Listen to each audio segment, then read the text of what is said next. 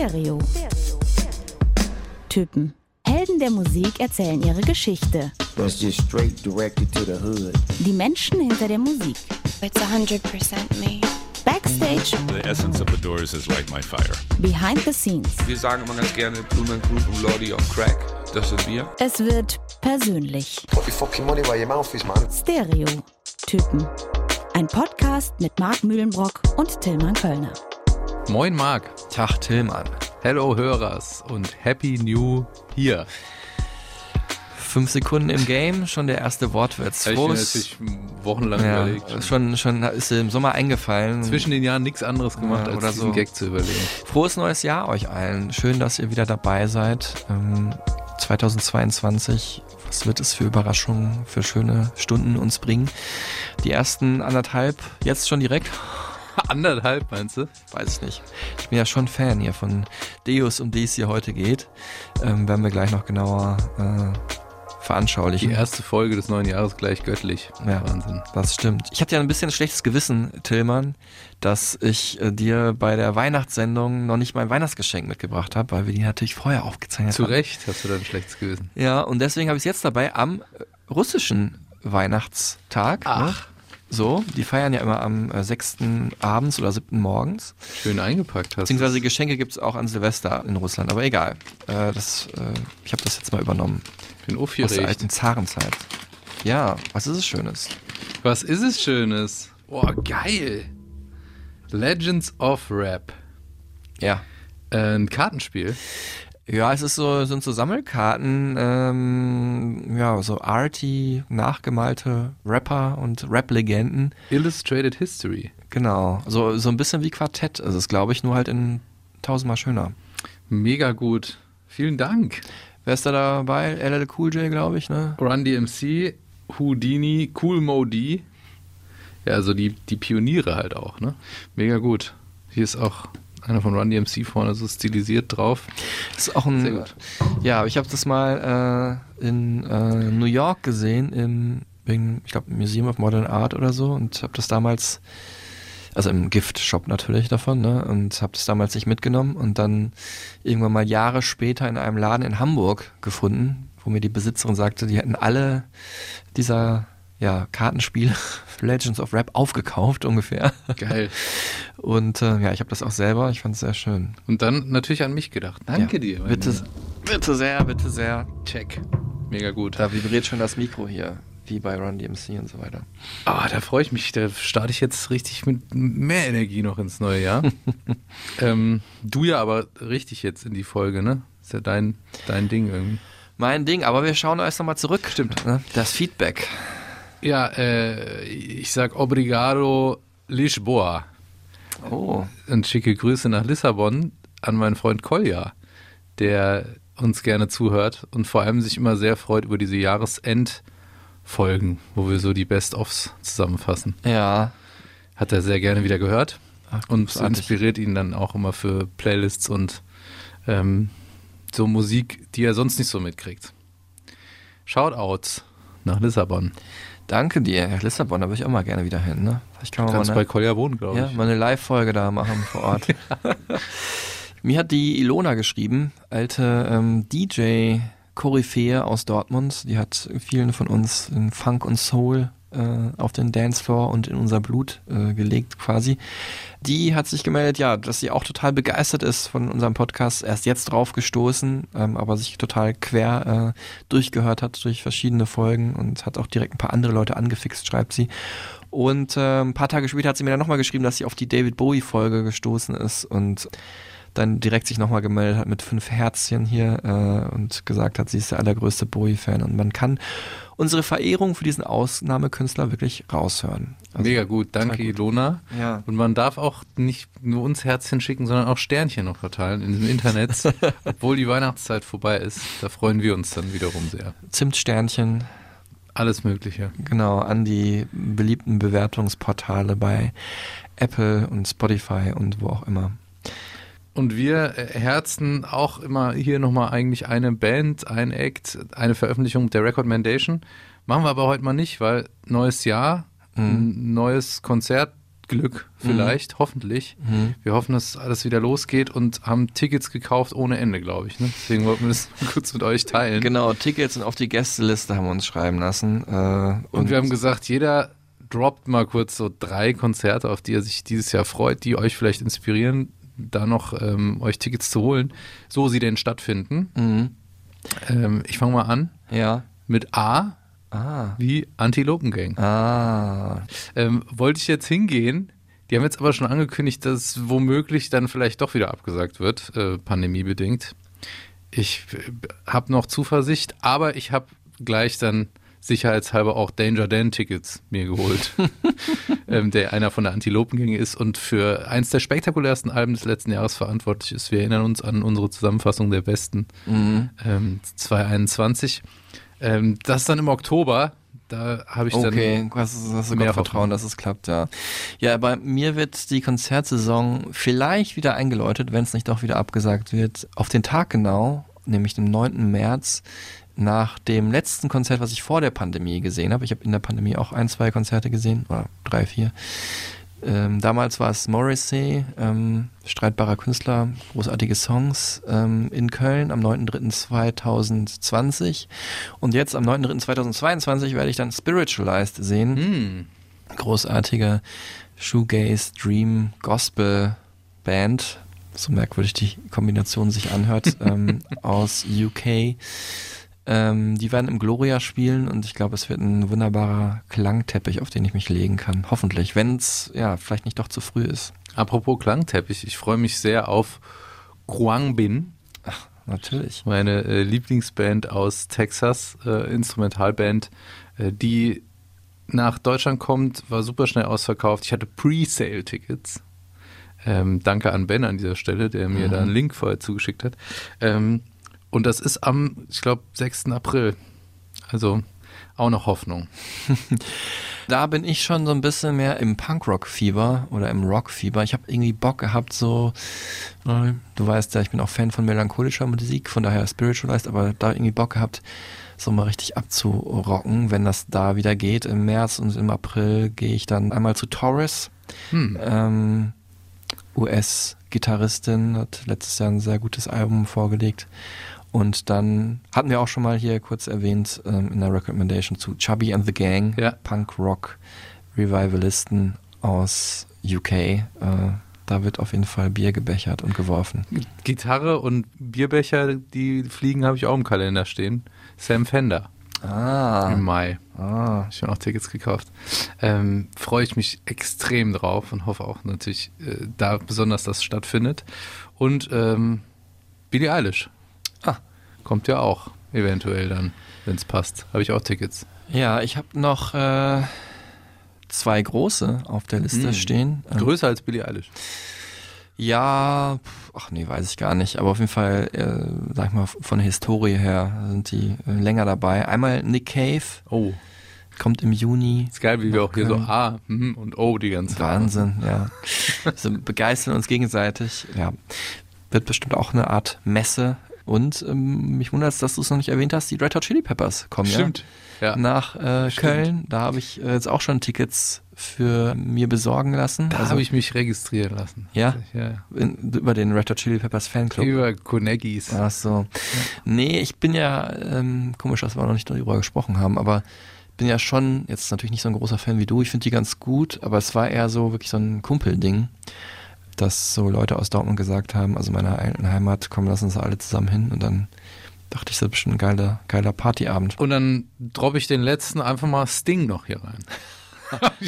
Meinem Bruder geschenkt, weil der, weil der ungefähr bei jeder Karaoke-Party ähm, mit seiner tollen, teilweise auch fragwürdigen Kopfstimme ähm, Roxanne von The Police immer gerne singt. Ja.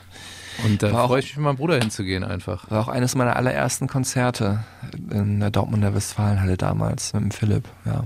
Philipp Ja. heißt mein Bruder ja auch, also passt. Ja. Ich habe noch das Primavera Festival. Oh. Habe ich seit zwei Jahren da die Tickets liegen. Wird ja immer wieder verschoben. Mal gucken, ob es Mhm. dieses Jahr klappt.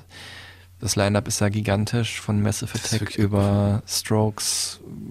Beck ist auch da. Pavement, die ich unbedingt sehen In wollte. Barcelona, ne? FKA Twigs, ja. Ähm, war ich auch schon ein paar Mal und es ist echt eine, eine coole Location, cooles Festival, weil es halt auch relativ nah an der Stadt ist. Ne? Kann man auch schön sich Barcelona anschauen. Und am Meer ist es auch noch, also was will man mehr? Schön gesagt. Ähm, so von Barcelona nach Belgien zur besten belgischen Band aller Zeiten Und eine meiner absoluten Lieblingsbands aller Zeiten. und auch der erfolgreichsten belgischen Band aller Zeiten äh, und der am schwersten einzuordnenden, was die Soundästhetik angeht, oder? Es geht um Deus, ja, du hast es gerade schon gesagt, schwer einzuordnen. Wir werden so ein bisschen auseinander dividieren, aus was dieser wirklich vielseitige Sound, die Einflüsse und wie die Songs am Ende klingen, alle bestehen. Ähm, normalerweise gibt es ja jetzt die kurzen fünf. Die wir aber dieses Mal aussetzen aus Gründen der Nicht-Erkennbarkeit, für mich zumindest.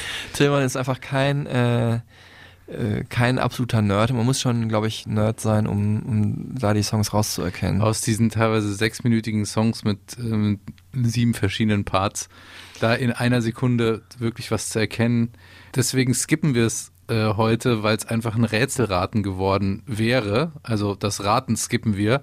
Aber wir haben trotzdem einfach mal fünf Sekunden von Deo-Songs für euch aneinander geschnitten, damit ihr so einen Eindruck kriegt, wie schwer das tatsächlich sein kann, das auseinanderzuhalten.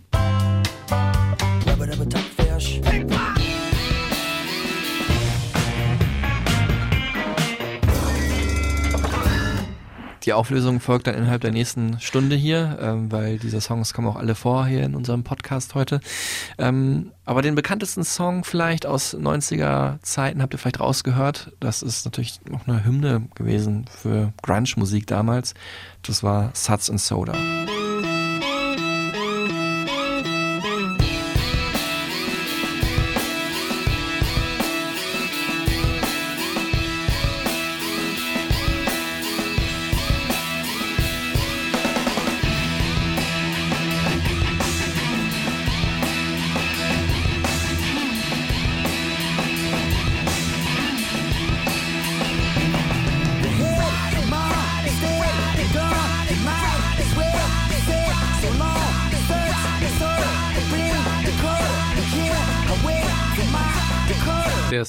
Der schrägen Violine und ähm, da merkt man dann auch schon, es ist eine der wenigen Rockbands, in denen Violine eine tragende Rolle spielt. Und es ist die Band mit dem Sänger, auf dessen Namen sämtliche Barkeeper, männliche Barkeeper der Welt wahrscheinlich neidisch sind. Ne? Mhm. Tom Barman. Tom Barman, der Sänger, Bandgründer von Deus. Ähm, der Name hat norwegischen Ursprung übrigens. Weiß ich, ob du das wusstest. Wusste ich nicht. Ein Fun Fact für dich. Gleich Mhm. kommen ja noch deine Stimmt. Fun Facts. Ähm, das heißt, ich weiß gar nicht, wie man ihn ursprünglich ausspricht, aber äh, vielleicht, ja, Bormon, äh, keine Ähm, Ahnung. Es geht also um Deus, die alternativen Götter aus Antwerpen. Ähm, heute gibt's sie ja immer noch, aber natürlich haben sie ihr größtes Renommee aus den 90er Jahren bezogen. Da haben sie Alternative Rock, Grunge, Indie mit Avantgarde, Jazz verbunden. Ähm, der Gesang hatte manchmal sowas Theaterhaftes, sogar Kammerspielartiges. Ähm, also ich habe letztens noch gelesen, in der Vorbereitung auf die Sendung fand ich den Begriff ganz gut. Avant Grunge. Finde ich, passte recht gut. Ja, ich habe ja Tom Barman einmal getroffen, du ja mehrfach. Mhm. Und da habe ich ihn gefragt, wie er das meiner Mutter beschreiben würde. Die Musik finde ich immer so ganz interessant, weil wenn jemand so gar nichts mit Musiknerdtum zu tun hat, Mhm. äh, wie man das beschreiben würde. Und er hat gesagt, damals Eclectic Art Rock, sehr leise und auch mal sehr laut. Mhm. Und seine Mutter mag vor allem die krachigeren Sachen. Und deine Mutter? Meine Mutter äh, fand es jetzt, glaube ich, eher anstrengend.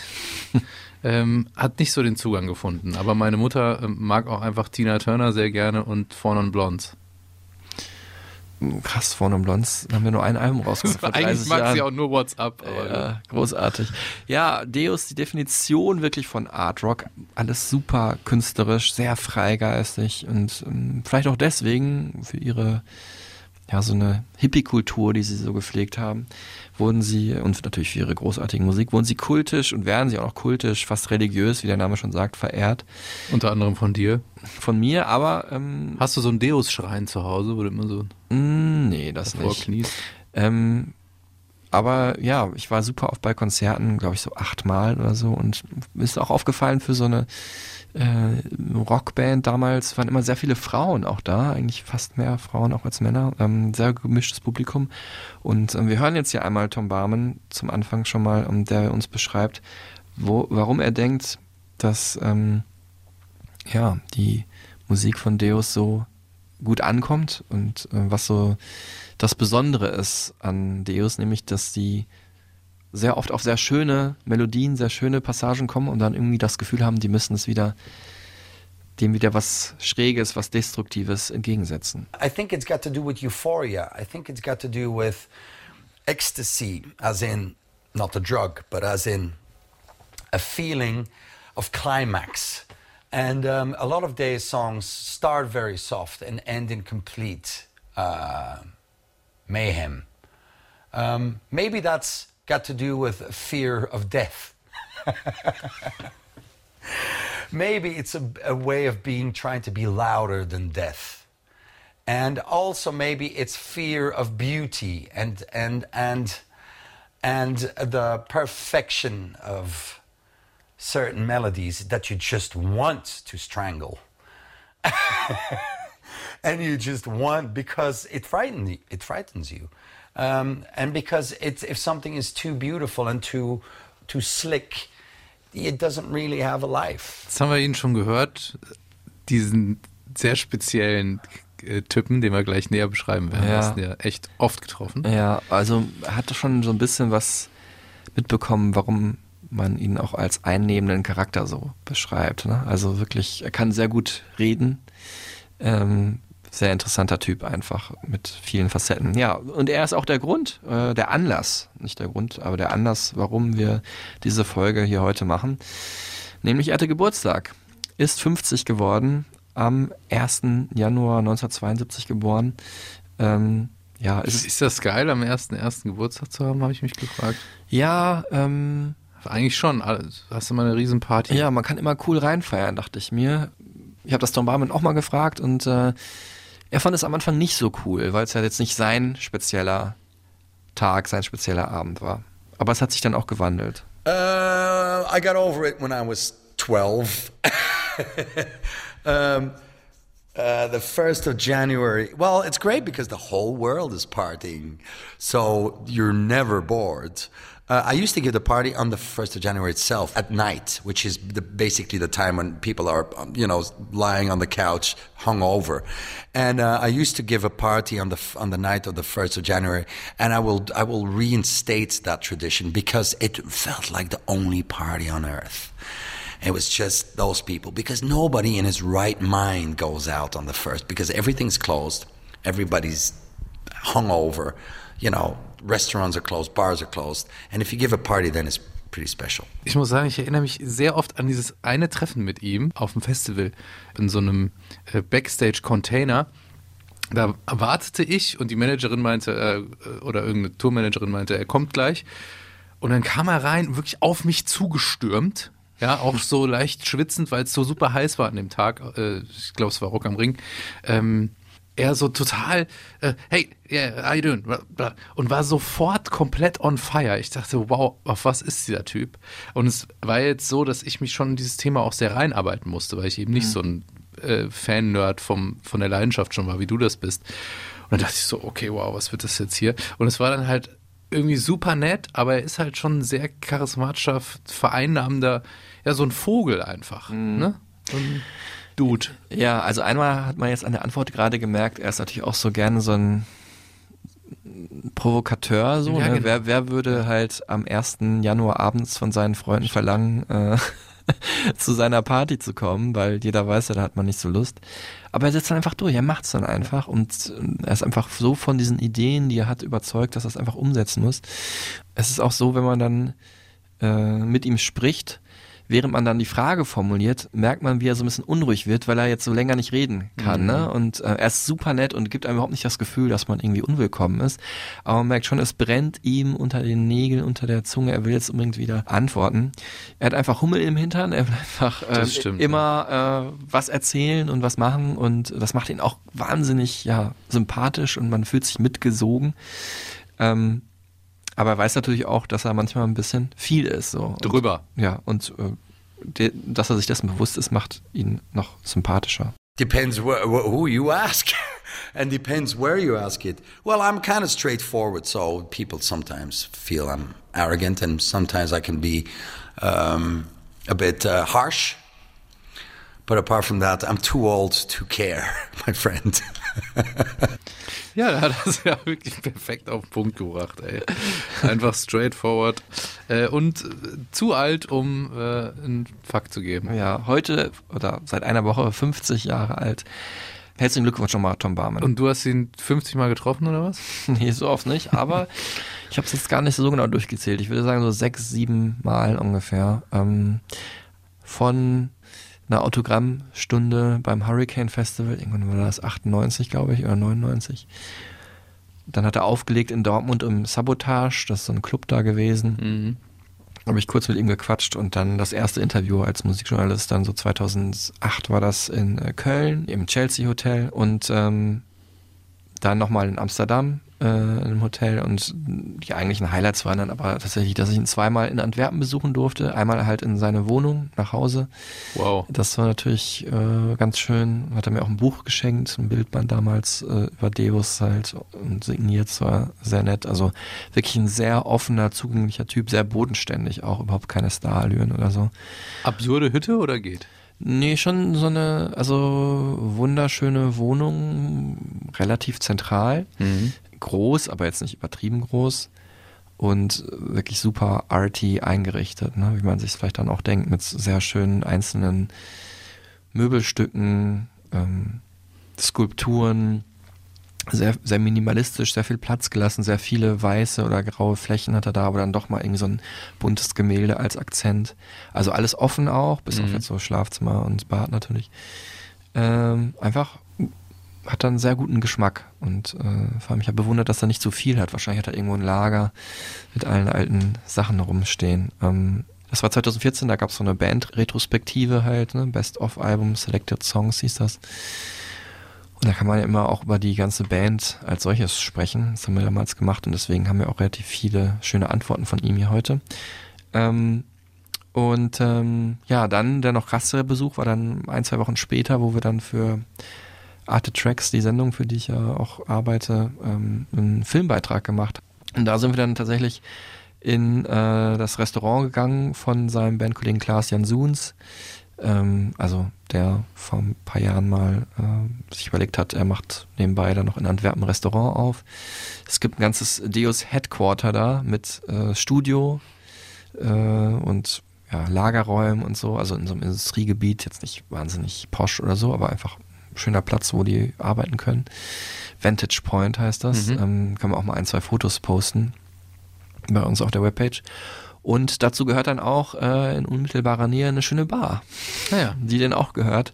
den Barman. Ja, genau, die dem Barman auch äh, gehört. Und äh, da erinnere ich mich noch an wirklich einen großartigen Abend, nachdem wir dann fertig waren. Der Kameramann Paddy, Grüße raus an dich, kam extra eingeflogen aus Berlin. Wir mit dem Auto dann von Brüssel, wo ich ihn am Flughafen abgeholt habe, rüber nach Antwerpen und dann da gearbeitet und gedreht. Super netter Tag. Und am Ende waren wir dann mit Tom und CJ Bolland, das ist ein Produzent, mit dem er auch zusammenarbeitet. Für seine Elektronikprojekte waren wir dann gemeinsam essen. Das war super nett. Und ähm, dann sind wir da mit seinem Triumph, das ist ein alter englischer Sportwagen, mit, ich weiß nicht, 100 Sachen durch die Altstadt von Antwerpen übers Kopfsteinpflaster gerast. Geil. So ein schönes schwarzes, ja, ich glaube Coupé, Cabrio, ich weiß es gar nicht mehr genau, es war halt Winter, deswegen kann ich mich nicht mehr genau dran erinnern. Und dann lief wirklich auf voller Lautstärke Scooby Snacks von Fun Loving Criminals. That's a good tune! Hat den voll aufgedreht. Und wir sind halt in diese Bar, äh, zu dieser Bar gefahren, wo dann halt die ganzen anderen äh, aktuellen Bandkollegen von Deus waren mit Freundinnen und anderen Freunden. Wirklich ein voller Abend. Ähm, sieht man auch alles, also oder vieles davon, nicht unser privates Dinner, aber die Bar sieht man auch in dem Beitrag übrigens. Ähm, kann man online nochmal checken. Und äh, ja, da haben wir dann das eine oder andere Bier zu viel getrunken. Also bei mir ging's noch. Äh, Tom Bierman auch. ja, Auch gut es war, Glas, oder was? es war halt ein Düvel, ne? Und das ist halt so Mhm. Starkbier. Das wussten wir halt nicht. Wir haben einfach Bier, ja, noch ein Ja. Bier. Und ja, der Paddy, äh, der musste am nächsten Morgen dann früh raus vom Hotel aus zum äh, Flughafen und ja, das war dann auf jeden Fall sportlich. Okay, wow. Aber es war ein äh, großartiger Abend. Ich habe einfach großartige Erinnerungen äh, daran. Also in dieser Bar, nicht Under the Sea, äh, wie in dem Albumtitel oder den wir halt hier als Folgentitel ein bisschen abgewandelt haben. Ähm, ja, das, sowas macht natürlich einfach auch was aus, ne? Dass dann Total. die Band, die man total bewundert, auch noch sehr umgänglich und nahbar und super nett ist. Ich meine, es wäre auch total cool gewesen, wenn wir jetzt einfach nur das Interview gemacht hätten, aber so war es natürlich unvergesslich. Ja, interessant auch der Kontrast. Für mich halt eben einfach auch echt nicht so eine wichtige Band. Äh, Das hat mich in der Zeit erwischt. Da war ich dann eher hier, komme ich wieder auf dein äh, Kartenspiel, was du mir geschenkt hast, zurück, total im Hip-Hop-Game gefangen. Da hat mich das nicht so gekickt. Ähm, aber ich muss da immer zum Beispiel auch an meinen alten Homie Timmy denken, Shoutouts, der mir damals Worst Case Scenario das Album auf CD gebrannt hat. Und es war so die Zeit, wo äh, ja auch Britpop ganz groß war, wo Tom Barman ja auch sagt, please don't call it Britpop. Kannst alles dazu sagen, aber bitte nicht das. Ähm, Das stimmt auch, ja. Und das so eine Band war, die ich, die ich nie so richtig äh, gefühlt habe. Also manchmal hat man das ja einfach. Ne? Ich kann das auch alles wertschätzen, aber es äh, ging nicht so an mich und bis heute auch nicht. Ähm, Obwohl es natürlich Bock macht, sich da jetzt reinzuhören und ähm, das alles wertzuschätzen, was da künstlerisch ähm, geschaffen wurde bisher. Genau. Ja, also ich habe jetzt auf jeden Fall wieder Bock gehabt, mich mit der Band zu beschäftigen. Es ist auf jeden Fall total in meiner DNA, ne? Also ist, mit denen bin ich groß geworden. Ich habe die wirklich geliebt. Heute sind sie auch nicht mehr so der krasse Bestandteil meines Alltags. Ich höre jetzt nicht so oft Songs, ab und zu nochmal. Ähm, liegt aber auch viel daran, dass sie jetzt seit sieben Jahren nichts Neues rausgemacht haben. Natürlich entdeckt man immer noch mal einen einzelnen alten Song wieder, aber früher habe ich die wirklich geliebt. Also 96 habe ich die entdeckt mit dem zweiten Album in der Bar Under the Sea. Ähm, und damals habe ich diesen Song hier äh, ja, geatmet, gefühlt, dazu ein Tränchen verdrückt. Little Arithmetics. Talking, talking, talking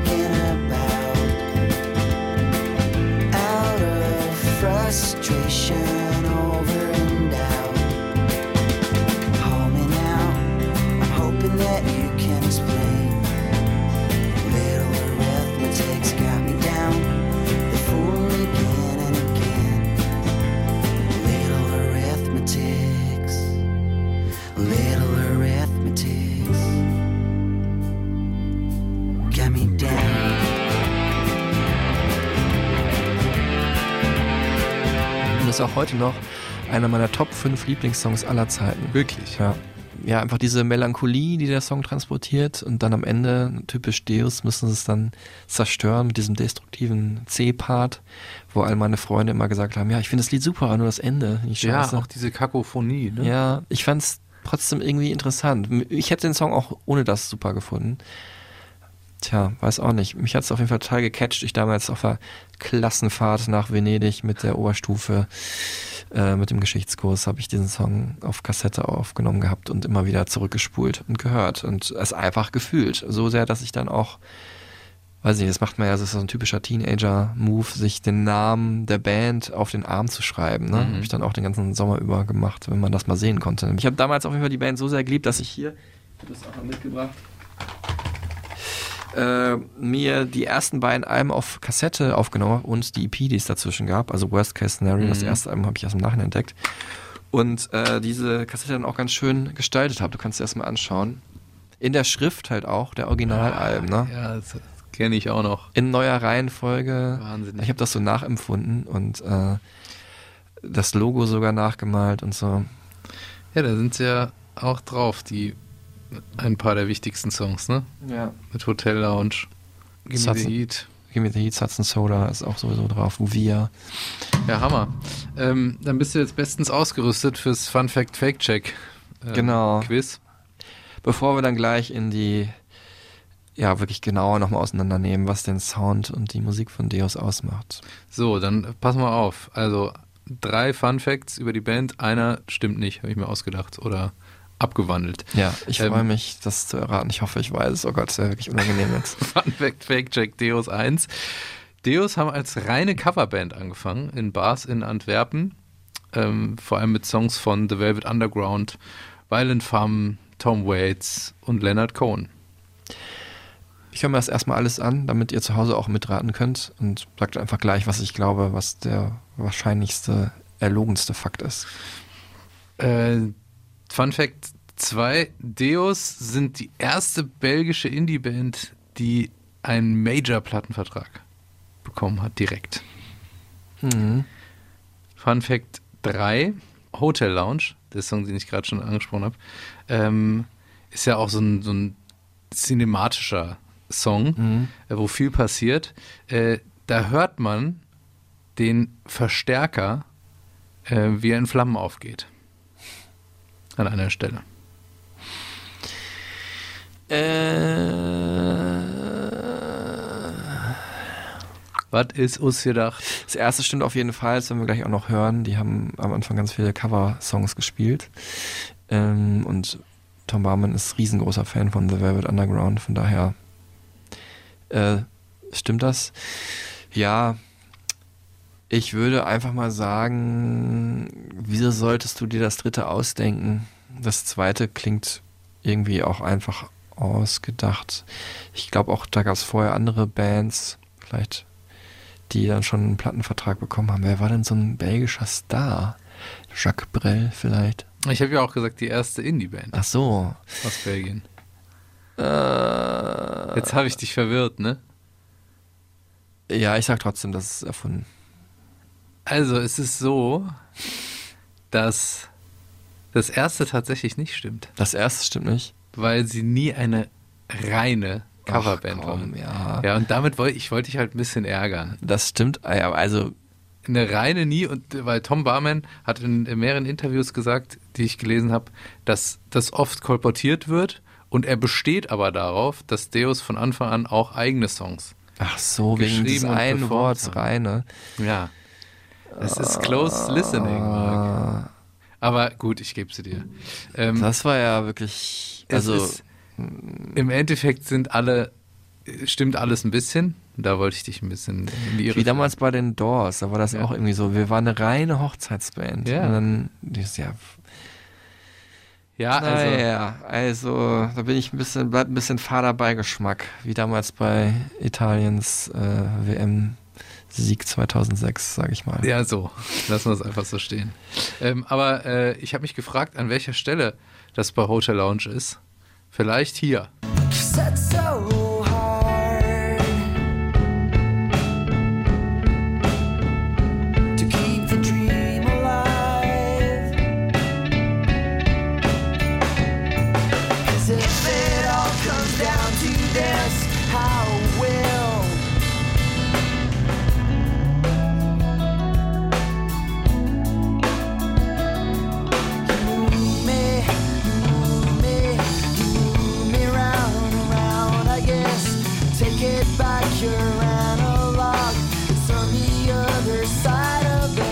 vielleicht weißt du es, wo der Verstärker in Flammen aufgeht, wo man das hört. Ich weiß es nicht, nee. Sonst hätte ich ja gerade auch schon gesagt, dass es auf jeden Fall stimmt. Ich musste überlegen. Aber sagen wir so, vom Song her könnte das auf jeden Fall Überall. äh, an, an mehreren Stellen im großen Finale passieren. Jo, dann Biography. Yes, es ist diesmal, glaube ich, schon ein bisschen mehr so, dass es ein Monolog wird, habe ich das Gefühl. Beziehungsweise ein Dialog zwischen mir und Tom Barman. Fans von Tillmann Körner seien vorgewarnt. Ich kann ja so die Facts sagen, die jeder so recherchieren kann. Ähm, 1989 in Antwerpen gegründet, Mhm. die Band Deus. Ähm, erstes Konzert am 20. November 1989. Ähm, aber vielleicht wolltest du ja noch, kennst ja Tom Barman so gut, ja, vielleicht wolltest du ja noch was über seine Kindheit sagen. Genau, wir schauen zurück erstmal auf das Leben von Tom Barman, denn er ähm, hat die Band alleine gegründet. Ähm, und ja, er sagt ja auch schon, dass er auch schon als Kind ein sehr ähm, getriebener Charakter war. I was born with a kind of a haste. Uh, I was uh, confronted with uh, mortality quite early. That had probably to do it. My, my father died when I was 17. And, um, and with the time allotted, which is not long, life is short.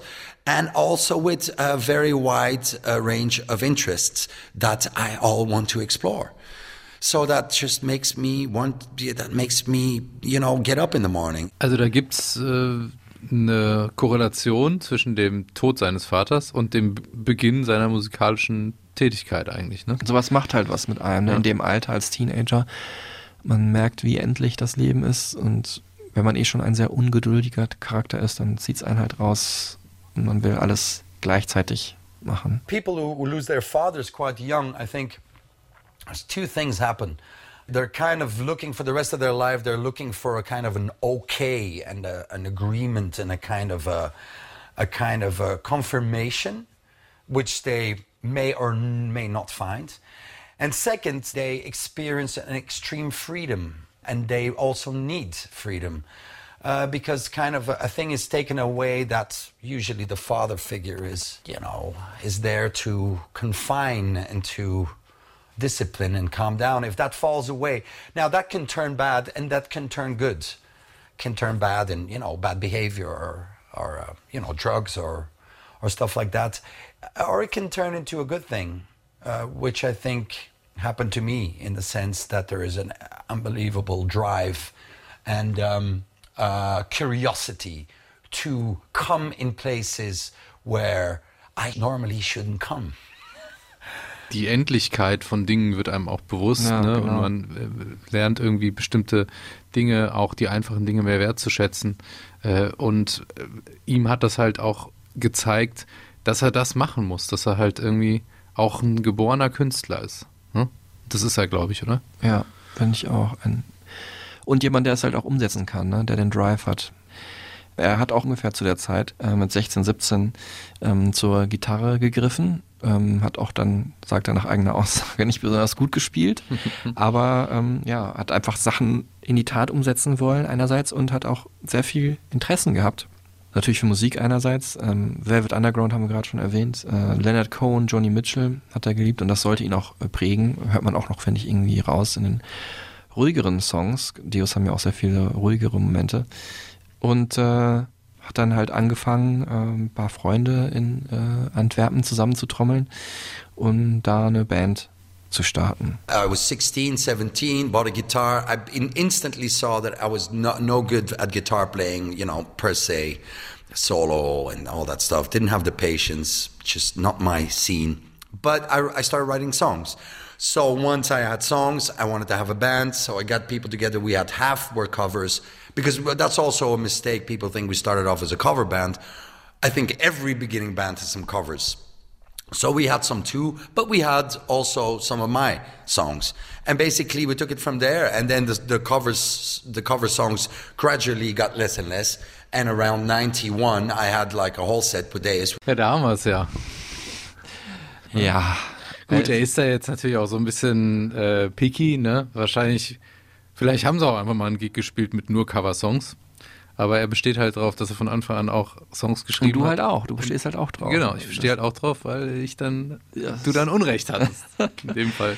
Ja, und die vielen Interessen, die haben es dann halt äh, soweit, also die haben dann auch dazu gefügt, dass er sich in mehrere Richtungen orientiert hat. Er ist auch ein sehr großer ähm, Filmfan gewesen, hat dann Mhm. äh, Film studiert, ist an die Filmhochschule gegangen und hat dann irgendwie beides, nämlich Musik machen und ähm, Film studieren kombiniert. But I would say that it started in a in a place in Antwerp, which which luckily doesn't really exist anymore, which was called the music box, where we could play on a stage and then go around with a hat and make make ourselves a living, basically. And you would see other people play, and there would be folkies, there would be blues guys, there would be people who come and trash their guitars. It would be very eclectic, and that was a, a fine spot to see other musicians. And I think that the beginning of the the, the, the worst case scenario days uh, basically got born out of that scene. Um, um, well, yeah, we played on the street. It was. Uh, it was it was a good learning school. It was good to practice. It was good to meet girls.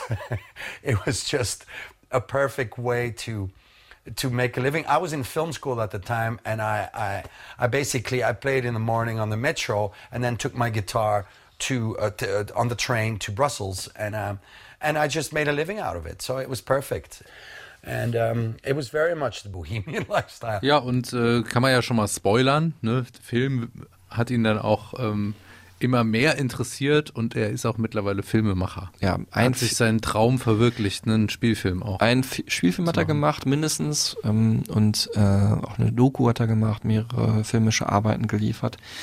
Ähm, und ja, die Musik von Deus hat ja auch irgendwie was Cineastisches, passt auch gut zusammen. Und äh, Es passt ja auch nach Antwerpen, ne? ja, genau. Diese Kunst- und kulturaffine Stadt. ich weiß nicht, warst du schon mal da? Oder? Nee, eben nicht, aber ich äh, hörte immer davon, dass es Es ist mega wirklich geil. Wahnsinn. Also da ist wirklich Boutique an Boutique, aber alles so alternativ und natürlich auch schickere, reichere Sachen, aber jeder zweite Laden hat irgendwas Künstlerisches oder ähm, designermäßig Besonderes, Plattenläden auch viel und sehr hübsch auch. Ähm, wahnsinnig schöne Stadt und äh, einerseits hat er mir auch erzählt, ja, das interdisziplinäre, das sei so typisch belgisch, äh, was in anderen Ländern nicht ganz so stark wäre, das völlig logisch ist, dass die Literaten mit den Musikmachenden, mit den Filmleuten zusammenhängen in gemeinsamen Bohemian Lifestyle in Bars und Cafés und ja, Bohemian Lifestyle. Kommen wir jetzt mal natürlich auch zu dem Mutterland äh, nach Belgien. Ähm, ja, und äh, da gibt es natürlich viele künstlerische Bands, ne? also Aksak Mabul, Front 242 oder heute auch noch Soulwax oder Stromae. Ähm, alternative Alben sind da einfach höher in den Charts, glaube ich, als in jedem anderen Land auf der Welt. Ähm, Gleichzeitig auch so eine gewisse Bodenständigkeit, die das äh, alles sehr sympathisch macht und nahbar macht und ja, das Gefühl, man, ja, das Gefühl gibt, man muss da nur rüberfahren und ist dann irgendwie Teil einer äh, Kommune. Und ähm, deswegen ist Tom auch nie weggegangen, hat er hier erzählt. you know, we were praised in the beginning for having this original European mix of things. Why would we now go and and conform uh, in London and lose all that typical couleur locale, which I already told you is, is Belgium, the eclecticism and the openness towards styles and the fearlessness um, is, is typically for this country. Aber es war ja auch so, dass er schon ein bisschen wie so ein Getriebener wirkt, ne, der den Masterplan hatte, diese Band zu gründen und zu etablieren. Ähm, weil er war ja, er ist ja eigentlich Deus. Ähm, und es ist ja, die Band ist ja auch dafür bekannt, dass sie, äh, dass die Besetzung oft gewechselt hat. Ähm, aber es war so sein, seine Vision, ne, diese Band. My role was that I was the band leader. I was the singer, and I was the I, I was bringing the most of the songs. And usually it was like 40, 50 percent of the songs were brought in by me, and the rest was written together. Um, so there was always uh, there was never this doubt. Of course, with strong personalities, sometimes you know other elements come into the equation. You know, jealousy and and uh, you know all, that kind of stuff. That's that's very hard to swallow when you're 22, 23 years old. Um, so so that didn't help. Um, but uh, I think I was always the motor of this band. I was always the engine. Um, you know, I always said as a joke, uh, you know, front men of bands, they have no time to be cool. They have to work. Guitar players can be cool. Und die Band bestand vorher schon in einem anderen Setup ähm, als zu dem Zeitpunkt, wo sie dann berühmt wurde, nämlich ja, so 92, 93 wurden sie bekannter, 94 kam das Album dann raus, Worst Case Scenario. Da haben sich dann fünf für die vorerst finale Besetzung äh, zusammengefunden. Rüdes de Borger, der Drummer, Klaas Jan Soens, der Violinist, habe ich gerade schon mal erwähnt. Und ähm, eben die beiden anderen Köpfe, die zur treibenden Kraft von Deus in Anfangstagen werden sollten. Und äh, wenn man, wenn ich die jetzt beschreibe, dann hört man auch schon so ein bisschen raus, wohin es musikalisch geht, wenn wir jetzt noch uns dran erinnern. Äh, Tom Barman, ähm, Fan von ja auch so Singer-Songwriter, auch sehr poppiger Musik. Äh, mit dabei war auch äh, Rüdi Trouvé, äh, ein Maler eigentlich, der hat auch die Albencover gemalt, der ersten beiden Alben und der EP und der Singles auch. Und in dem Sinne ja auch unser Folgencover hier heute, Hm, was wir abgewandelt haben. Großer Jazzliebhaber ähm, und ja, so ein großer Fan von avantgardistischer Musik. Und Steph Kamel Kalens, äh, das ist der, wenn man die ersten Deo-Songs hört, mit der ganz schrägen Stimme, ja, so ein weirder Straßenmusikant, Folkbade mit sonderbaren Lyrics. We started in the beginning of the 90s, and their bands were, you know, alternative bands were a gang, and, and, and you weren't the boys' band, you weren't this pop thing, you know, you were a gang. So that was very deep embedded in, in, in the way I approached it. Ja, und die sollten halt diese ersten beiden Alben von Deus prägen. Ähm, Worst Case Scenario und In a Bar Under the Sea. Dazwischen gab es noch eine EP, My Sister, My Clock. Aber bleiben wir erstmal bei Worst Case Scenario.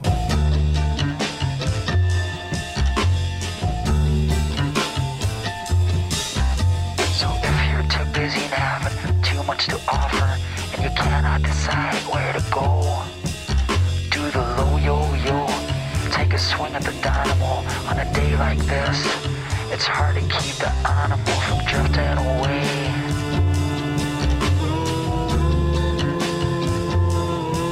Das erste Album schon direkt bei einer großen Plattenfirma und das ist wirklich besonders, gerade für so eine ähm, ja, Art-Rock-Band. Ne? Also direkt bei Island Records gesigned äh, für die ersten drei Alben.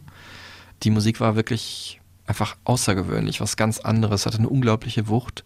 Ich habe das damals auch noch nicht so ganz verstanden, diese ganzen Bezüge auch, genau. ne? logischerweise. So, das passierte so viel. Also man kann mal so ein paar Helden nennen noch, die die drei gemeinsam hatten, ne? neben jeweils einzelnen Vorlieben. Äh, Frank Zappa, Stimmt. der ähm, natürlich vielen als komödiantischer Musiker wegen des Songs Bobby Brown in Erinnerung geblieben ist. Ein unglaublich großer Satiriker, aber auch ein großer Jazzmusiker, Free Jazzmusiker.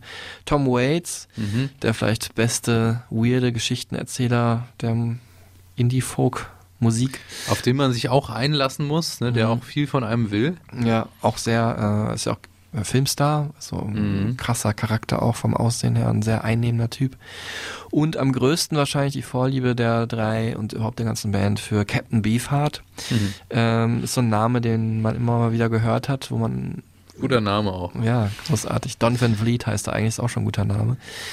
Großer Avantgarde-Musiker, Hippie-Typ aus Kalifornien in den 60er, 70er Jahren, auch in den 80er noch ganz fantastische, absurde, freigeistige Musik gemacht. 2010 ist er verstorben. Einigen vielleicht mit seinem Song äh, Your Eyes Are a Blue Million Miles, oder so heißt er, glaube ich. Nee, Her Eyes Are Blue Million Miles. Aus dem Soundtrack zu The Big Lebowski bekannt.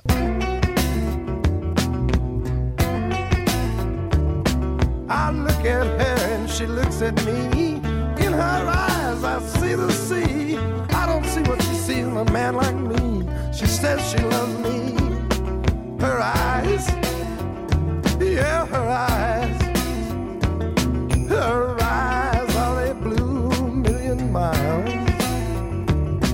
Auch übrigens drauf auf der Stereotypen Supertunes zu dieser Folge. Genau, und auch mit drauf der Song, den wir jetzt nicht nochmal extra anspielen werden. Der allererste Deo-Song, sehr, da haben sie nämlich direkt mal Captain Beefheart äh, gesampelt mit The Blimp. Könnt ihr euch alles reinziehen äh, auf der Playliste. Ähm, Bei Spotify. Genau. Ähm, übrigens eine super rare Vinyl, dieser erste Single. Die habe ich auch jahrzehntelang gesucht. Und dann gab es 2018 eine Neuauflage, da habe ich sie mir geholt. Und selbst Tom selber hat die, glaube ich, nicht mehr rumliegen, meinte. er. also wer sie irgendwo hat, ich habe sie irgendwann mal bei Ebay in Israel, hatte jemand für 500 Euro oder so versteigert. Naja. Ja, und äh, von diesem äh, äh, Superstar der Avantgarde-Musik, Captain Beefheart, haben sie mm, sich dann auch inspirieren lassen, musikalisch und auch sogar auf dem zweiten Album Eric Drew Feldman, der hat mit dem mal zusammen Musik gemacht, der war in Captain Beefhearts Band und den haben sie sich ähm, als Produzenten geholt für In the Bar Under the Sea.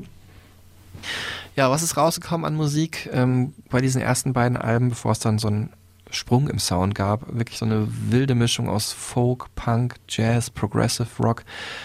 Muss man auch sagen, jetzt nicht unbedingt innerhalb der Songs. Also die Songs haben schon auch eine Struktur und starten von ruhig bis in Wahnsinn öfters mal. Aber es ist ein sehr heterogenes Album. Also die einzelnen Ja. Songs sind sehr unterschiedlich. Und Das merkt ihr auch, wenn ihr die, die Stereotypen Supertunes hört. Das ist einfach jetzt keine Band, wo man ein Album so durchhört, wenn man in einer Stimmung ist. genau. Die Songs halt sehr unterschiedlich sind. Und man muss ja sagen, so dieses, diese Art von Genre-Mix, die ist ja sehr zeitgemäß, auch für unsere Zeit, wobei bei, uns ja eher so verschiedene Genres dann innerhalb eines Songs zusammenkommen, ne? Wie bei, weiß nicht, Frank Ocean, Indie und Soul oder so. Und Ja, ich finde es interessant, dass du das jetzt sagst. weil Ich habe gestern drüber nachgedacht, als ich mich durchgehört habe durch die Deos-Sachen, äh, dass ich es sehr erfrischend finde, jetzt in dieser Zeit diese Musik zu hören mit teilweise sechsminütigen Songs, weil wir gerade ganz viele, weil mir gerade ganz viele Sachen begegnen, die neu sind, wie zum Beispiel Pink Pantheress, ne, die wir auch äh, erwähnt haben. Ähm, die gerade so unter zwei Minuten Songs macht, mit so ganz vielen Versatzstücken Mhm. und Samples und so Zitatcollagen. Ähm, weil die Musik ja einfach auch schnelllebiger geworden ist, so oldschool das klingt, aber es ist halt einfach so. Und da hört man dann auch, so in dieser Zeit verhaftet, so mit End 90er, da wurde sich auch noch die Zeit genommen für so einen Song ne, und für so ein Arrangement. Ja, das, den Song dann zu Ende zu erzählen und vielleicht auch Überlängen zu geben. Aber es, äh, wer jetzt denkt, Deus hätte nur so sechs, sieben Minuten Songs, das stimmt auch nicht. Die haben auch ganz viele, es gibt Punknummern, die 1,50 lang sind, Mhm. aber die dann wirklich exemplarisch als Punk-Song gelten und nicht irgendwie einfach so äh, auf, auf die Platte geworfen wurden. Es gibt auch ganz kurze, gefühlvolle, melancholische Tracks, die ähm, sch- schon wieder vorbei sind. Ähm, gerade wo man sich irgendwie da reinlegen wollte. Also es gibt auch sehr viele kurze Songs, aber die Mischung ist halt wirklich absonderlich, ne? muss man sagen. Und die Alben äh, sind geschlossene Kunstwerke Ja. auch immer. Ne? Deswegen wurden die Alben auch oft als Alben betourt. Mhm. Ähm, was ja nicht viele Bands. Manche Bands gehen halt auf Tour und spielen halt irgendwie ihr Repertoire, so die besten Songs aus ihrem Repertoire. Mhm. Und Deus haben halt oft dann immer Touren zu dem jeweiligen Album gemacht, die dann auch ähm, eine stringente Show hatten. Und wo sie so, so viele Genres damals ausprobiert haben, haben sie ähm, ja auch gut daran getan, eine Vorliebe für Grunge zu entwickeln. Und, ähm, Mhm. 94 immer noch einigermaßen angesagt war. Kurt Cobain war zwar gerade gestorben, aber natürlich halte dieser Sound aus Seattle immer noch nach. Und äh, es befinden sich auf Worst Case Scenario auch zwei super coole Grunge-Songs, nämlich einmal Wir und Mhm. natürlich die erste Single, die wir gerade schon gehört haben. Wir hören jetzt noch mal kurz rein. Suds and Soda.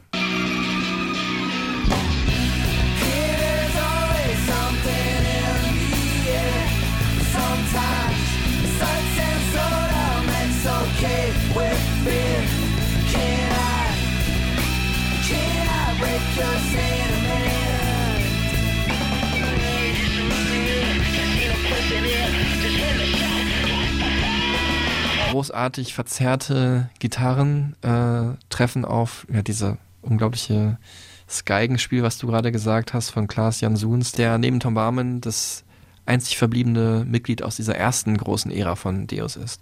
Dieses Geigenspiel übrigens, das oft ähm, als Rhythmuselement eingesetzt wird. Und das ist auch was Besonderes, weil eine Geige ist ja was eher, also entweder im Streicher-Zusammenhang was Sphärisches, ne, oder ein Melodieinstrument. Und hier ist es eher ein Rhythmusinstrument, was so Akzente setzt und äh, aufrüttelt. Ne? Ja, und hier erklärt Tom äh, nochmal die Geschichte dieses Songs. And Sort is a good example of how many Day songs started, which is basically a jam where everybody is instantly tapping in, in on his speciality. Uh, just started to making this most awful, loopy, out of tune violin sound, which sounded like an ambulance. Uh, an ambulance run over by a by, by a, a police car, actually. And um, and Steph started shouting. Rudy basically just did the same notes but in a harmony as Klaas was doing, and I wrote uh, a poppy chorus for it. So the song, all in all, took a day to write. I think um, it was an instrumental in the beginning. I remember that the vocals arrived later, um, and it was much slower but it was uh, a perfect for us a perfect synthesis of what we were at the time you know you had the bluesy howl of steph you had the noisy guitars of of rudy. You had you know the kind of light for a rock song beat of jewel. And you had the dissonant violin of class. And me singing on top of that. Wir befinden uns übrigens die ganze Zeit äh, im Studio hier. Von uns natürlich, im Lager der Liebe, aber auch zurückgedacht ins Studio Vantage Point von äh, Tom Barman. Daher habe ich einige dieser Interview-Schnipsel rausgefiltert. Ähm, könnt ihr auf unserer Webseite anschauen, wie das aussieht. Ähm, und natürlich anderer Part des Interviews ist äh, in seiner Wohnung entstanden. Da habe ich jetzt aber keine Fotos gemacht. Das hätte ich irgendwie ein bisschen äh, Hey, zu kann ich mal privat dein gefunden. Bett fotografieren? Ja, genau, merkwürdig. Ja, in den Songs ging es oft um apokalyptische Fantasien, um, hier um Guru und Hexenmeister Alistair Crowley, um Liebe, Sex, Freundschaft, alles halt sehr abstrakt. Mich haben dann natürlich, du kennst mich, Tillmann, oft auch die sehr gefühlvollen Songs abgeholt. Ja, Ja, du bist auch ein zartes Pflänzchen. Genau, wie zum Beispiel hier am schönsten oder am traurigsten Secret Hell. In their state,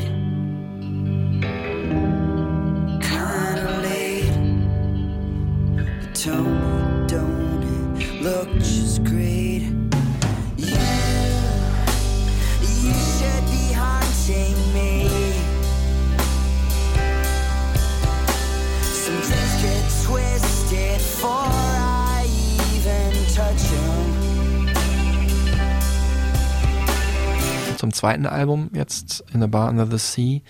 Ähm, 96 kam es raus. Ich habe gerade schon gesagt, für mich die erste Platte von Deus, die ich entdeckt habe. Wir hören jetzt mal hier exemplarisch für einige andere Deus-Songs den wunderbaren Track Roses. said,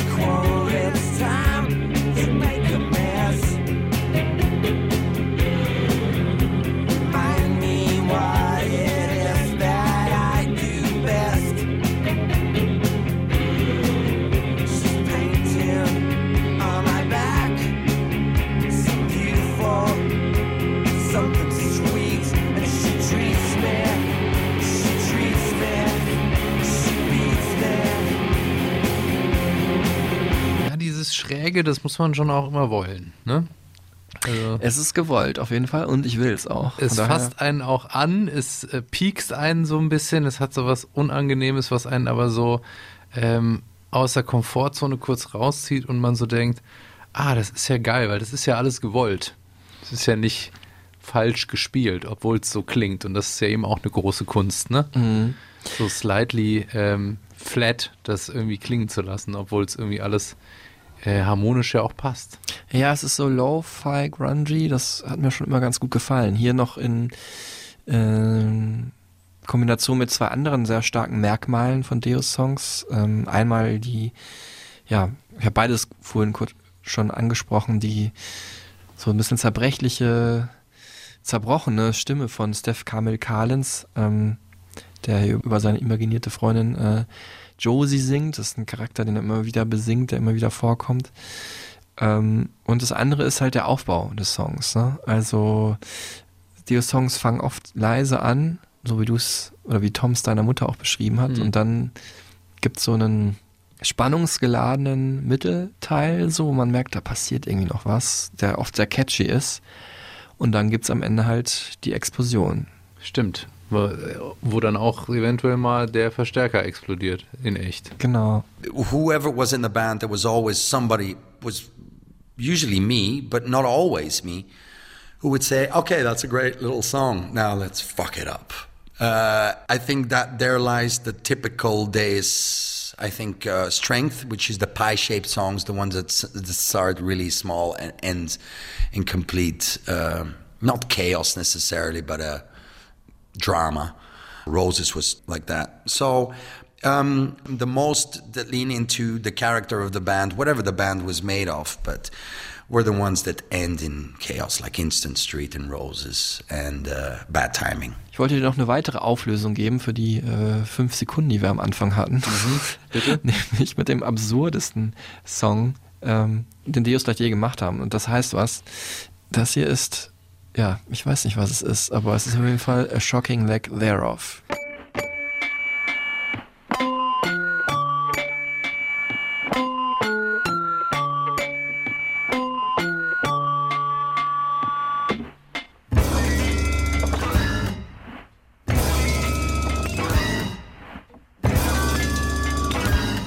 Ja, shocking trifft's ganz gut, ne? Und lack thereof. Es ist halt auch, es hat auch eine gewisse Bäckigkeit. Also Findest so, du? Ja, Schon das jetzt auch schon. Das auch schon. Da wollte ich eigentlich gleich drauf hinaus, Ja, aber weiß. findest du gut? Ja. Ähm, in the Barn of the Sea wirklich ein sehr äh, vielseitiges Album, wie auch das erste, wirklich super heterogen. Es gibt natürlich Art Rock im feinsten, im besten Sinne, aber ein bisschen mehr Jazz als auf der ersten Mhm. Platte. Es wurde Charlie Mingus gesampelt im wunderbaren Theme from Turnpike. Ähm, Avantgarde Sounds, wie gerade gehört, also äh, Musik konkret, glaube ich, ne, hört sich an wie so eine alte Schreibmaschine, die wir Mhm. da, die Deus da aufgenommen haben. Muss ich auch an Pink Floyd denken. Oder so. Money. Achso, vielleicht Beck auch deswegen, weil dieses der Klaviersturz Genau. von dem Großvater in der Fluxusbewegung, das hat sich so angehört gerade, ja, Ja. stimmt. Ähm, es gibt aber auch wirklich super entspannte Südsee-Melodien ganz am Ende des Albums. Sehr ironische Easy Listening, Saxophon, Soli, ganz viel Drama. Der Titelsong oder fast Titelsong heißt Disappointed in the Sun, der klingt wirklich nach so einer Schulaufführung, finde ich, äh, als wenn da so einzelne Kinder reinkommen würden mit schönen Verkleidungen, also ein bisschen High School Musical auf Belgisch. Ähm, und Beck, ja, Beck, da ist die Nähe auf jeden Fall zu da und dieser Wunsch nach Experimenten und äh, so ein bisschen mehr Hip-Hop-Anleihen sind auch durch diese Jazz-Beats mit auf dem Album. Ja, Also die Grenzen auch so aufzulösen, ne? Ja. Also so die, die Elemente aus dem Hip-Hop mit in den Grunge, in den äh, Indie-Gitarren-Kontext so Mhm. mit rüberzuholen. Aber ich finde, sind das schon Beyond Back, wo man ja immer noch diese einzelnen vorher bestehenden Strukturen noch so erkennt und weiß, wie er wo mischt. Mhm. Hier sind das schon so aufgelöst, so abstrakt und dann immer auch in den Einz höchstens dann innerhalb eines einzelnen Songs ganz deutlich zu erkennen. Ähm, man fragt sich halt, wie kommen die auf diesen wilden Genre-Mix? Aber klar, ähm, Beck, der White Boy des Hip-Hop, Indie-Sample-Meister, ähm, der hat ja auch mit den Dust Brothers zur selben Zeit zusammengearbeitet, wie nämlich auch äh, Deus. Äh, Beck mit seinem Mega-Erfolgsmeisterwerk Odelay und ähm, Verweis auf Folge 12. Und Deus halt auf diesem Song hier, wo auch, finde ich, Beck gut rauszuhören wäre, wenn er denn drauf wäre. Fell off the floor, man.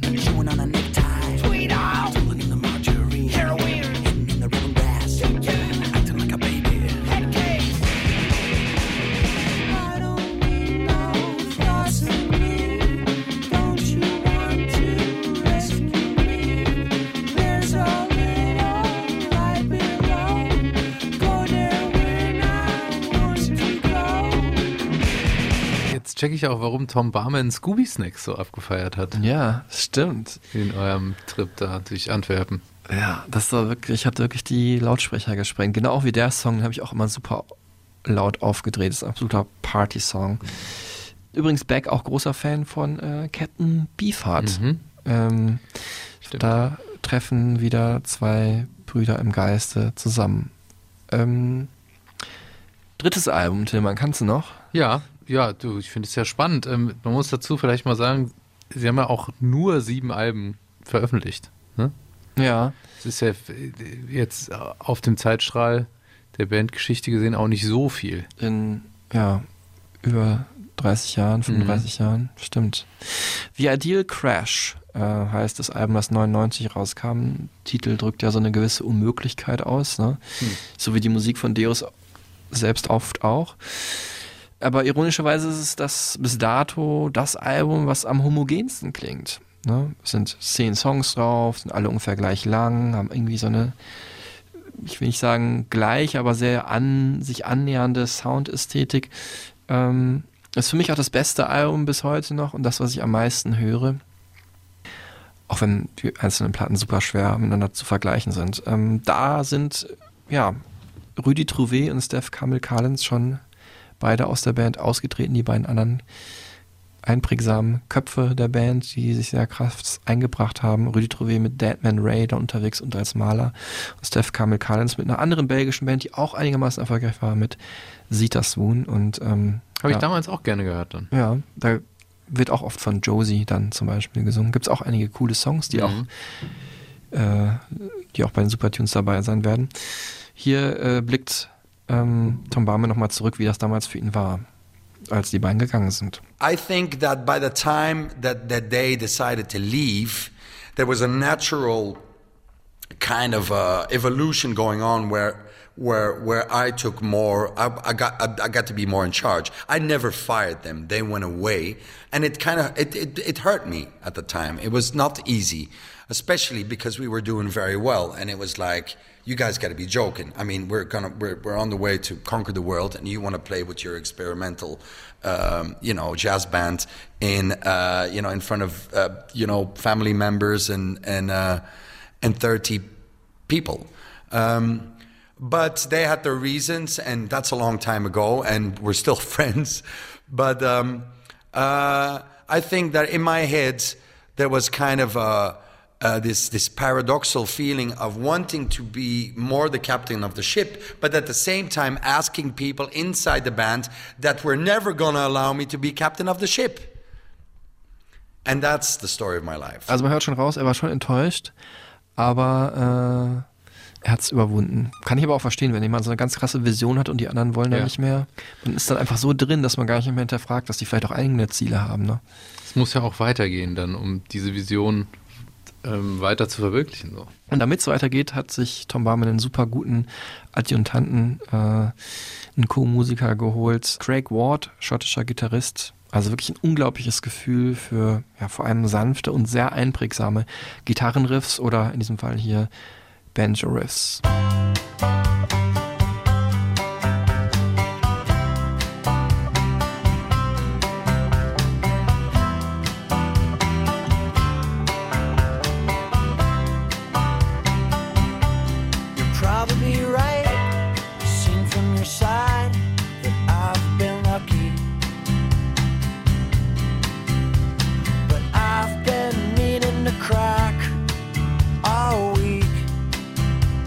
Das ist einer der meistgeklickten Songs von Deus bei Spotify, Instant Street.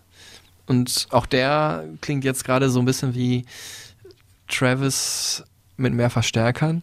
Stimmt. Wegen des Banjos halt. Ne? Aber äh, auch der biegt, kann ich euch versprechen, nach gut der Hälfte total um die Ecke. äh, und Garantiert Ja. bei Deus.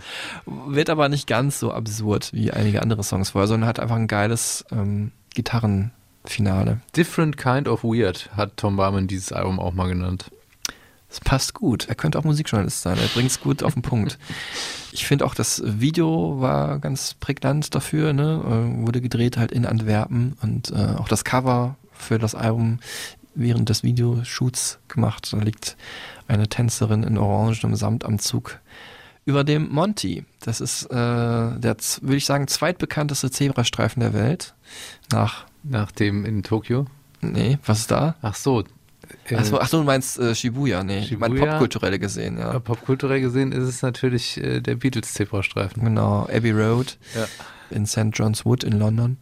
Und weiß gar nicht, wie die Straße in Antwerpen heißt. Vor auf jeden Fall einem sehr bekannten ähm, Kulturzentrum, was Monty heißt, abgekürzt vielleicht, ähm, hat sich diese Frau da auf äh, für eine Tanzperformance auf den Boden gelegt und dadurch wurde, davon wurde das Albumcover gemacht. Da sind wir damals auch hingefahren und auch rübergelaufen einmal äh, zusammen mit Tom.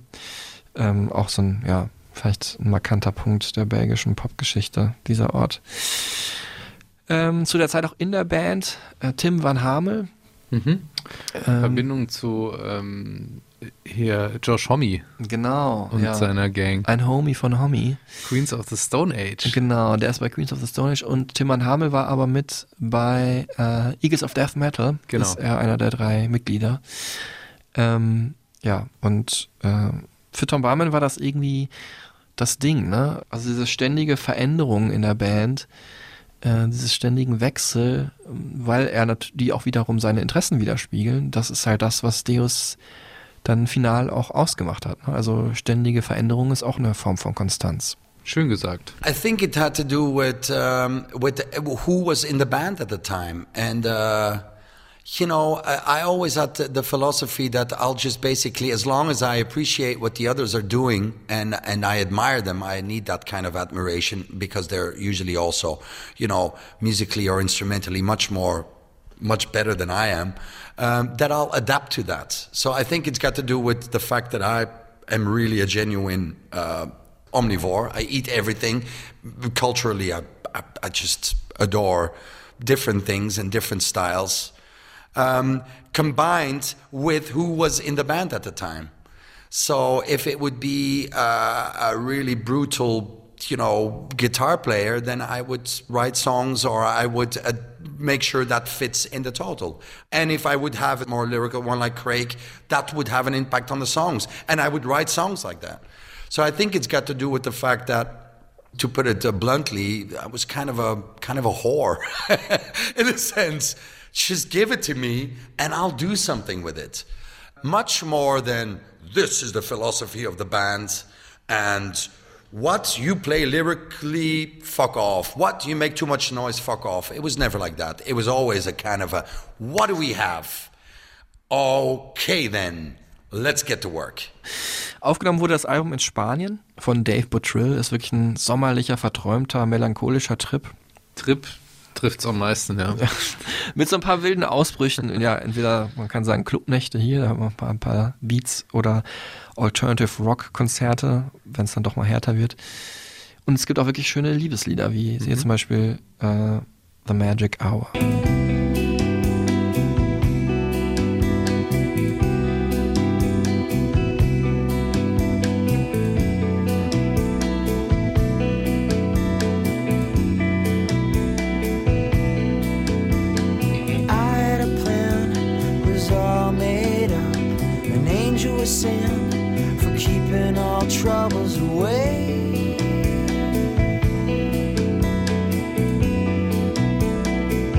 Das wäre ja was für dich, Tillmann, oder? Ja. Homogener, ein bisschen.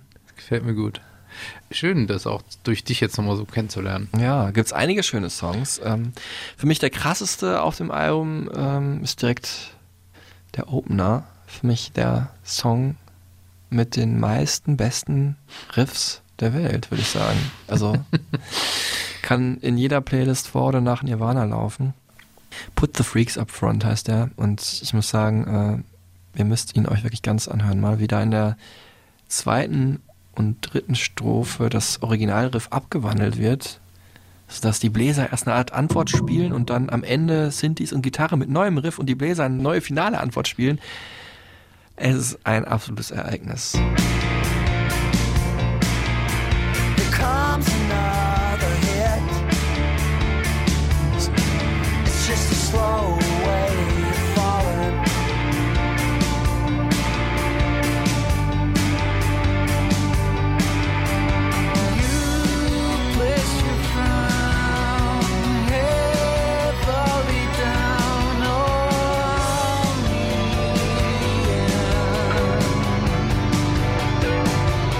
Sehr fett produziert die Platte, das Kopfkino geht an.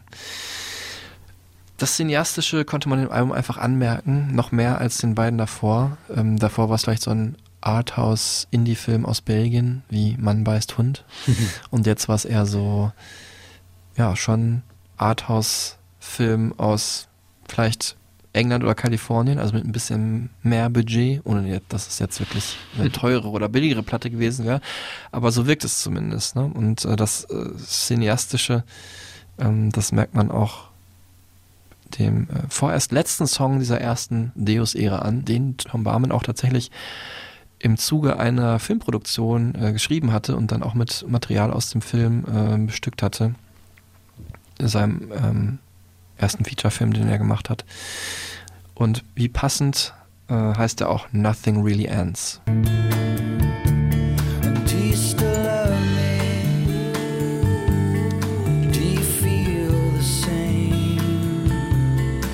I have a chance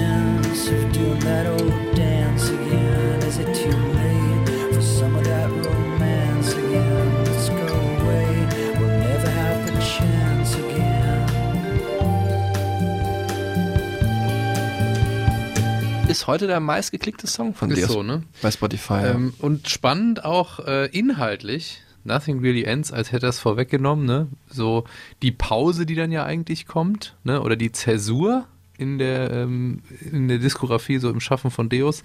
Ähm, aber eben auch die Ankündigung, dass es auf jeden Fall weitergeht und dass viel passieren wird. Mhm. Die zweite Ära von Deus, der wir, ihr merkt es schon, angesichts der fortgeschrittenen Zeit jetzt hier nicht ganz so viel Platz widmen können, leider.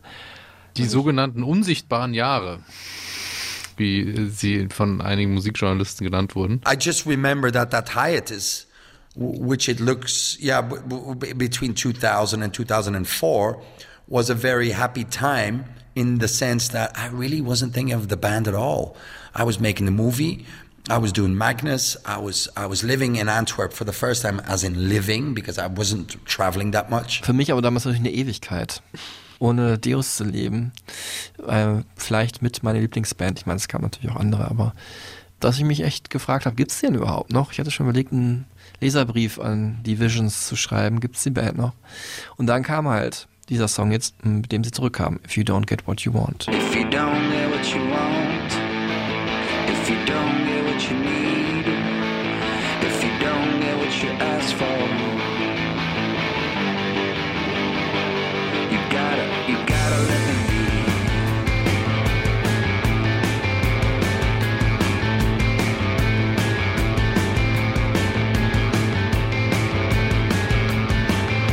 dreckige Punk-Nummer im Stil von den Eels vielleicht auch ein Passt bisschen. ja auch irgendwie, ne? Du hast auch nicht bekommen, was du wolltest. Das war so ein bisschen die Antwort. Ja, und das Album, mit dem sie dann zurückkamen, war dann 2005 mitten in meiner Studiezeit äh, Pocket Revolution. So uh, 2004, bringing the group back together was a very hard thing, and and so Pocket Revolution was probably the most important album we did because it almost never happens because of internal turmoil and you know stuff happening. Uh, and people g- leaving the band, coming back, going away again. It was like a, it was a crazy period. So it's it's it's very hard not to look at it in two periods. I mean, Pocket Revolution was a restart, definitely. Und da hat man gemerkt, dass dieser eine Song doch eher so ein Ausreißer war. Äh, Es war jetzt kein punkiges Album, kein Lo-Fi-Album, sondern wirklich ein krass fett produziertes Progressive Ein Gitarrenalbum. Gitarrenalbum. Härteres. ja. Ne? Genau. Ähm, ein bisschen auch inspiriert von dem Dance-Projekt, was ähm, Ja, Tom Barme da hatte, was so die Songstrukturen angeht. Mhm. Witzig auch der Kontrast eben, dass er sich immer mehr äh, als DJ auch in Richtung Elektronik entwickelt hat, was auch viele Fans vor den Kopf gestoßen hat, die dann irgendwie zu DJ-Sets von ihm gegangen sind. Ich ja zum Beispiel auch. Sabotage in Dortmund, habe ich ja gesagt, am Anfang, genau. Ja, weil er dann halt auch gesagt hat, ich spiele halt auch gerne Techno, wenn ich auflege. Ist halt so. Deal with it.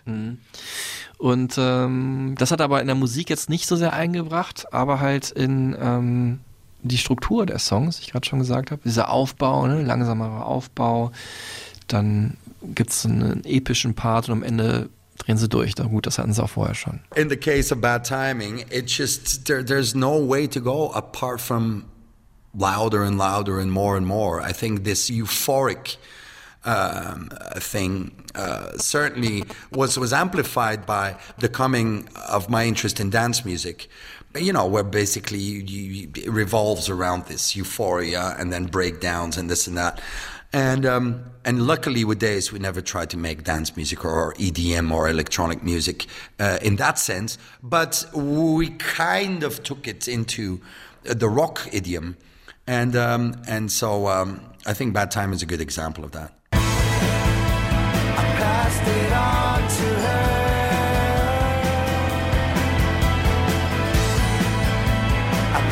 It on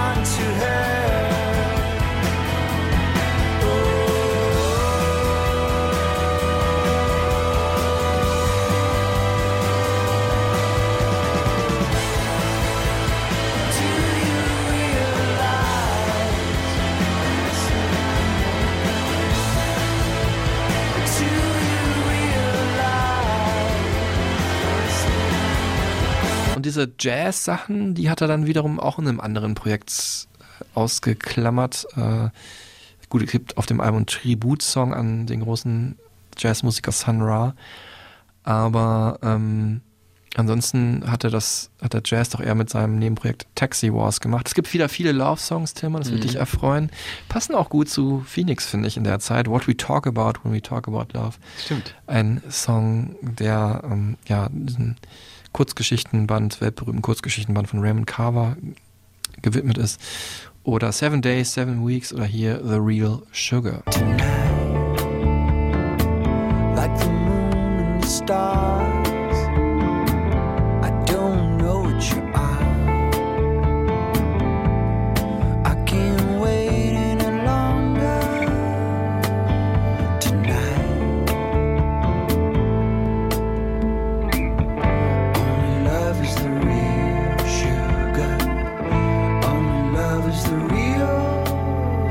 Ich fand dieses Comeback-Album richtig super. Äh, Pocket Revolution, super krasse, gute Gitarren, Musik, gute Riffs, gute sphärische Soundflächen. In die Richtung und noch ein bisschen anders haben sie dann weitergemacht 2008 äh, mit dem Album Vantage Point, was halt nach ihrem Studio dann benannt ist. Also heißt schon ein guter Titel, finde ich, Aussichtspunkt. Mhm. Ähm, weil ja Belgien auch so irgendwie so einerseits Aussichtspunkt ist, politisch gesehen in Europa, ne, ein zentraler Punkt, aber dann auch sehr zentral liegt und man alles andere überblicken kann, wenn es jetzt nicht so tief liegen würde. Schweiz wäre noch besser passen eigentlich. Schweiz. Ja, aber Schweiz sagt man ja, du bist die Schweiz, wenn du dich so Ist dann neutral, ja, ja, lassen sich auf keinen Fall. Wobei das auch interessant ist, wenn man jetzt auf die Produktionsweise ähm, bezieht, weil äh, Tom Barman sich da mehr zurückgenommen hat, wie so ein Beobachter und die anderen Bandmitglieder so hat schreiben lassen Mhm. und quasi sie beobachtet hat, wie sie Deus interpretieren und sich da so ein bisschen mehr wie so ein, ja, ähm, ja, wie so der, der Kopf aus dem Regieraum sozusagen e- eher zurückgezogen hat. Genau, weil er natürlich auch wieder was Neues machen wollte und einen neuen Impuls der Band geben wollte. Ähm, und wie sich das dann geäußert hat, wenn sich da äh, Alan Gevert, Mauro Pawlowski, Klaas-Jan Soens und äh, Stefan Mercegas so richtig austoben, das hat er hier nochmal beschrieben. I think around 2008, 9, we discovered something that I don't hear in a lot of rock bands, which is a groove, which is a kind of a danceability. I know that's a dangerous word, but so I'm very proud of songs like Constant Now and Quatre Mains, which is, which do something that a lot of rock bands in the 70s did, like Roxy Music and, and Bowie, of course. But kind of like in the 90s definitely not. I mean nirvana was fantastic. Smashing pumpkins was fantastic but it was more like kind of okay hold your beer up. And headbang which nothing wrong with that but that kind of a grooviness that we discovered in the later uh, albums um, is, is also something i like. It's it's just you know it's it, it goes it goes to many places over the 20 years Ja, und dieses Groovende, dieses so ein bisschen 70er Jahre Rockmäßige, das hört man auf einigen Songs von äh, ja, diesen Alben seit 2008, also Vantage Point oder danach Keep You Close. Am stärksten wohl auf The Architect. Mhm. Den mag ich aber nicht so sehr. Äh, Ist halt auch so ein bisschen so der Hit. ja, sehr erfolgreich gewesen. Ähm, besser finde ich diesen Groove, hört man raus in äh, dem fantastischen Song äh, Slow Mhm. mit äh, Karin Drea Andersson, Sängerin von The Knife.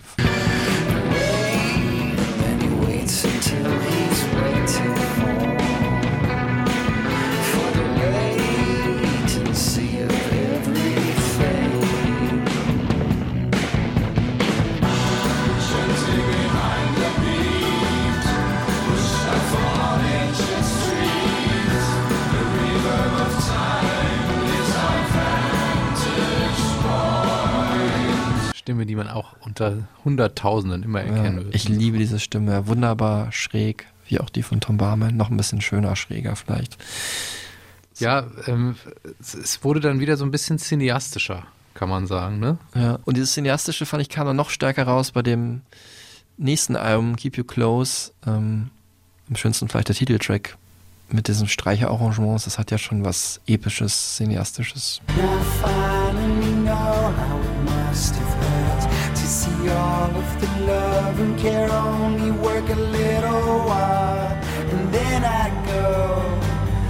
All the time I had to keep you close. What you feel is what you get. You know there is no answer fair. We broke the code so long ago. I'm going